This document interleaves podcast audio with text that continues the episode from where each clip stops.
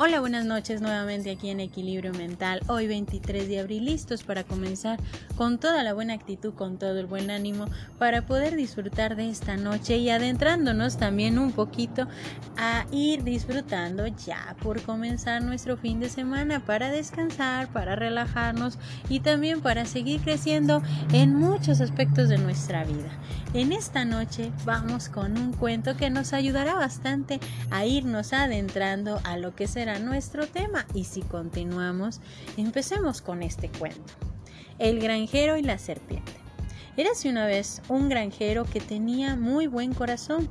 Él siempre ayudaba a los demás y era amable y respetuoso, incluso con los animales y las plantas. Un día se encontró con una serpiente que estaba herida. La serpiente estaba herida y tendida junto al camino, desmayada. Esta pobre serpiente debe de haber sido atropellada por las ruedas de un carro de caballos, pensó el granjero.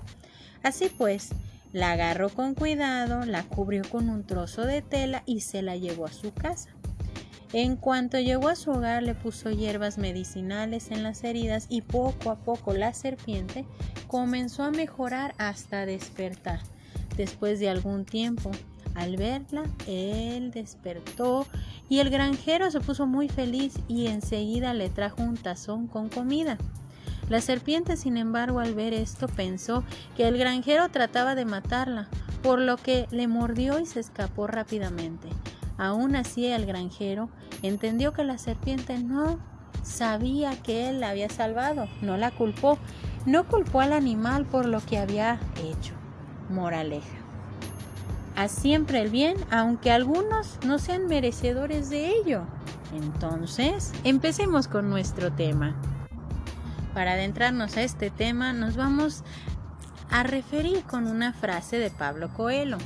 No hay vencedores ni perdedores, solo etapas que deben de ser cumplidas. Cuando nuestro corazón comprende, eso es libre. Empecemos con nuestro tema que nos ayudará bastante a ir entendiendo aspectos que necesitamos tener en este tema y si continuamos, uno de los principales puntos de importancia es cuando una meta la podemos ver algo difícil de alcanzar o si se nos dificulta algún problema que creemos que será difícil de resolver o cuando una situación se vuelve pesada para poder continuar con nuestro trayecto. Muchas veces podemos pensar que esta pregunta, volver a empezar y si continuamos, nos puede referir a que nos podemos encontrar en un punto donde no hay más retorno. No es esta forma de ver que podemos transformar lo que hemos hecho con anterioridad y es ver que podemos transitar con mayor soltura porque lo que hemos aprendido en la primera lección lo podemos reforzar en la segunda y también en la tercera ocasión. Ahí es cuando nosotros podemos entender la parte de ese crecimiento, la parte de ¿y si continuamos? Porque muchas veces no pensamos en la parte de continuar, sino simplemente a veces dejar las cosas. ¿Por qué? Porque no sabemos de qué manera nosotros las podemos enfrentar o de qué manera nosotros tenemos que irle haciendo frente. Pero tenemos que ver que si algo cambia es también porque es el momento adecuado de cambiar, porque implica que todos podemos llevar a una transformación, podemos entrar en esa transformación de la cual podemos darnos la oportunidad. Sí, la oportunidad de ver nuevas debilidades y también ver que yo puedo ver que puedo ir cambiando mis defectos o debilidades por medio de la experiencia del cambio para mi propio crecimiento. Muchas veces cuando nosotros vemos esta parte de mis defectos, de mis debilidades, pensamos, ¿para qué le sigo? ¿Para qué me esfuerzo? Simplemente no voy a poder, simplemente no voy a alcanzar. Pero igual que la moraleja, muchas veces tenemos que actuar de la mejor manera y más cuando el actuar de la mejor manera implica que es para nosotros. Y si continuamos, implica también hacernos una confrontación de lo que podemos irnos enfrentando, a lo que podemos ir desafiando, porque ya en anteriormente habíamos hablado de los desafíos, de los retos, que era la parte de la motivación. Pero ¿qué pasa cuando una meta, un desafío, una situación, un momento, algo que nos esté pasando en este momento, vemos que no se está llegando a concretar? Vemos que no lo alcanzamos a conseguir y pensamos, ¿para qué continúo? ¿Para qué me sigo esforzando?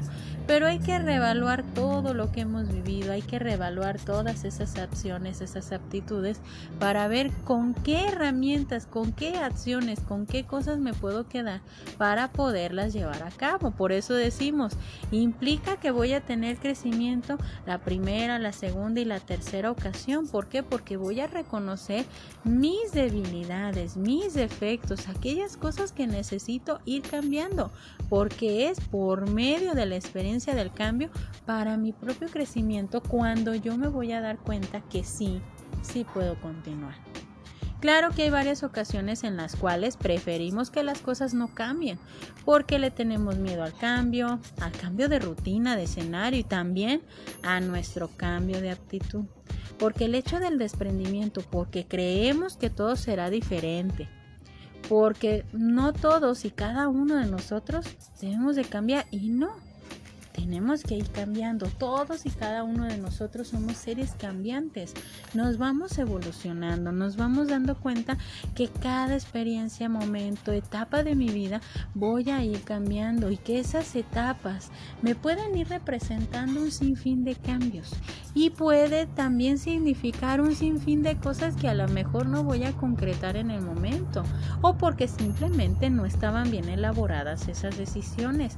Pero no quiere decir fatalmente que jamás, jamás voy a poder conseguir algo que yo me proponga. Tengo que actuar de la mejor manera, tengo que actuar bien y más si es también para mi crecimiento.